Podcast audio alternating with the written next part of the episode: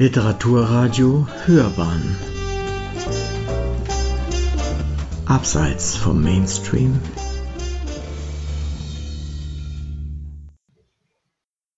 Literaturkritik.de Brennendes Geheimnis in den Fluten des Urftlands.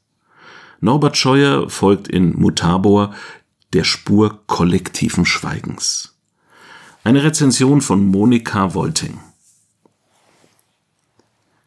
da sind drei beruhigend klingende silberne Armreifen, ein Foto eines Reiters mit ausgekratztem Gesicht, ein Muttermal zwischen den Brüsten, das einer fliegenden Biene gleicht und von Generation zu Generation übertragen wird.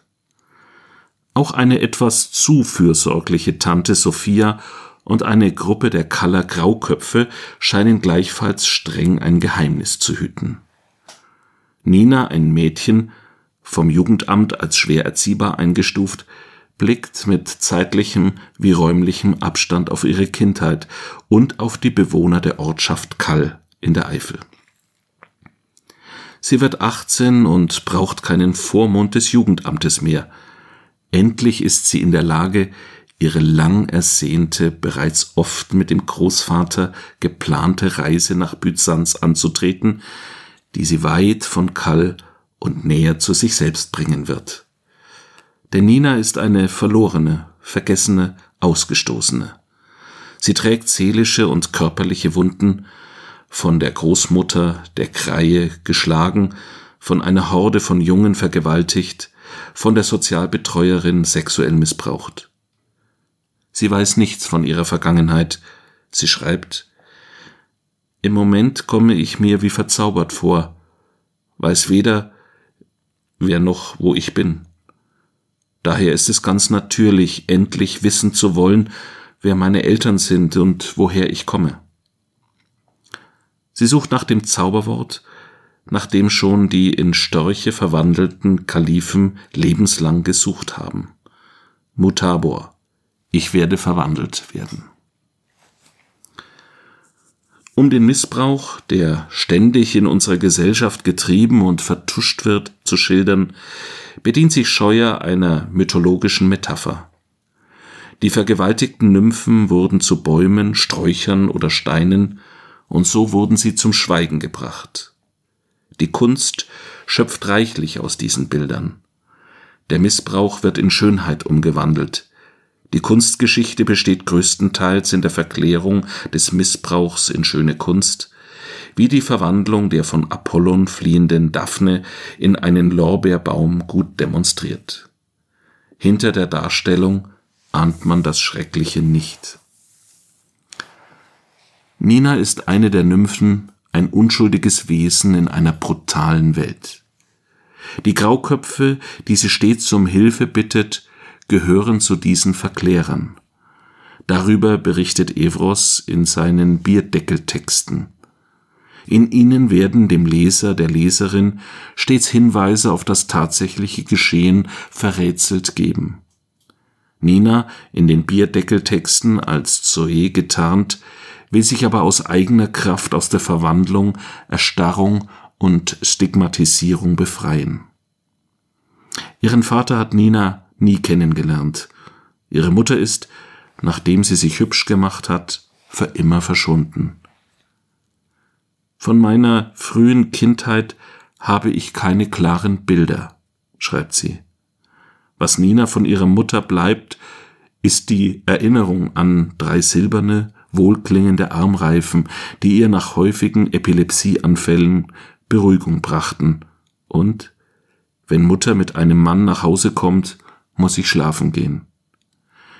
Ninas Erinnerungen scheinen unsicher, verschwommen, surreal, traumhaft, oft versetzt mit krankheitsbedingten Krämpfen. Obwohl ich an ihrem Handgelenk keinen einzigen Armreif sah, hörte ich ihr leises Klingeln. Es kam woanders her, und ich wunderte mich, dass die Reifen nun an meinem Arm klingelten. An diesen Armreifen und einem zerkratzten Foto an der Wand in Evros Kneipe haftet Ninas Vorstellung von den Eltern. Sie will endlich die Wahrheit wissen, denn sie spürt, dass sie ihr vorenthalten wird, Sie weiß, die Grauköpfe kennen immer jemanden, der jemanden kennt, sie wissen über jedes Haus, jede Familie in Kall und im Urftland Bescheid. In der Hoffnung, etwas von den Grauköpfen oder anderen Bewohnern zu erfahren, vervielfältigt sie einen Zettel, den sie in eine Zeitung legt, die sie jeden Morgen in Kall austrägt. Darin steht Was ist mit meiner Mutter Ruth Plisson geschehen? Wer kennt den Reiter auf dem Foto hinter der Theke bei Evros?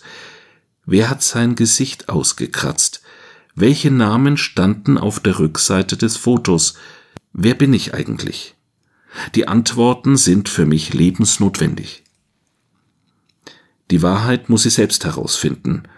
In Kall redet keiner über die Sache. Es war, als hätte sie sich nie ereignet, so wie vieles andere. Träumen, Zeichnen, Schreiben sind Ninas Wege, die Vergangenheit aufzuspüren. In Träumen erscheinen ihr oft Bilder von ihrer Mutter, Orte, an denen sie sich befindet, aber für Nina nicht erreichbar sind. In den Träumen verwandeln sich Ninas Ängste, Vermutungen, dumpfe Erinnerungen in Wirklichkeit. Bevor sie bei Sophia das Schreiben lernt, versucht sie mit dem Füller ihres geliebten Opas Bilder nachzuzeichnen. Daraus werden nur lauter Kleckse, diese durchziehen von Linien in geheimnisvolle und märchenhafte Welten verwandelt, auf denen menschliche Gesichter, Pferde, Fische, Störche, Pflanzen, lange Schnäbel sowie die Paläste des Kalifen zu sehen sind. Sophia ermuntert sie, die Bildsprache in Schriftsprache zu verwandeln. Im Prozess des Schreibens kommt sich Nina tatsächlich näher, je weiter sie Kall hinter sich lässt und je tiefer sie in ihre Geschichte eindringt, desto klarer werden Situationen, Worte und Ereignisse. Ich sitze also über meinen wiedergefundenen Heften wie eine Forscherin, die lange verschollene Schriften zu entziffern versucht. Mit jedem Wort fiel mir eine Last von meiner Seele, schreibt sie. Sie tritt die Reise an, nachdem sie die wichtigste Erinnerung an die Mutter endlich mit sich führt. Durch den Klang der aus dem Schlamm des Stausees geretteten Armreifen schließt sich für sie der Kreis zwischen ihrer Kindheit und dem Erwachsensein. Sie fühlt sich nicht mehr allein. Norbert Scheuers Roman führt den Leser, die Leserin erneut nach Kall ins Urftland, gegenwärtig noch stark durch die Flutkatastrophe 2021 gezeichnet.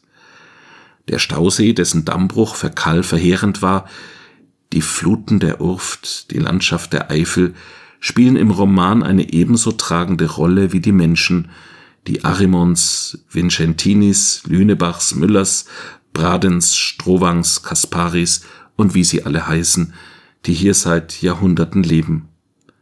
Sowohl die Landschaft als auch die Menschen nehmen auch in anderen Romanen Scheuers Gestalt an, unter anderem in dem preisgekrönten Roman Die Sprache der Vögel oder in Am Grund des Universums und Winterbienen. Die Figuren kehren wieder, leben und wirken weiter. Die Zeichnungen, ähnlich den früheren Romanen, stammen von Erasmus Scheuer und liefern ein eigenes zum Text komplementäres Narrativ. Mutabor ist ein poetischer Roman über die Last des Geheimnisses und die Erlösung durch das Schreiben. Scheuer gelingt es, Schmerz, Kummer und Unglück in eindrucksvolle sprachliche Bilder zu verwandeln. Sie hörten literaturkritik.de Brennendes Geheimnis in den Fluten des Urftlands. Norbert Scheuer folgt in Mutabor der Spur kollektiven Schweigens. Eine Rezension von Monika Wolting. Sprecher Matthias Pöllmann.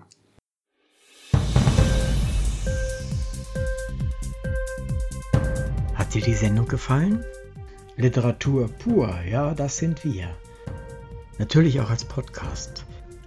Hier kannst du unsere Podcasts hören. Anchor, Spotify, Apple Podcasts, iTunes, Google Podcasts radio.de und viele andere mehr.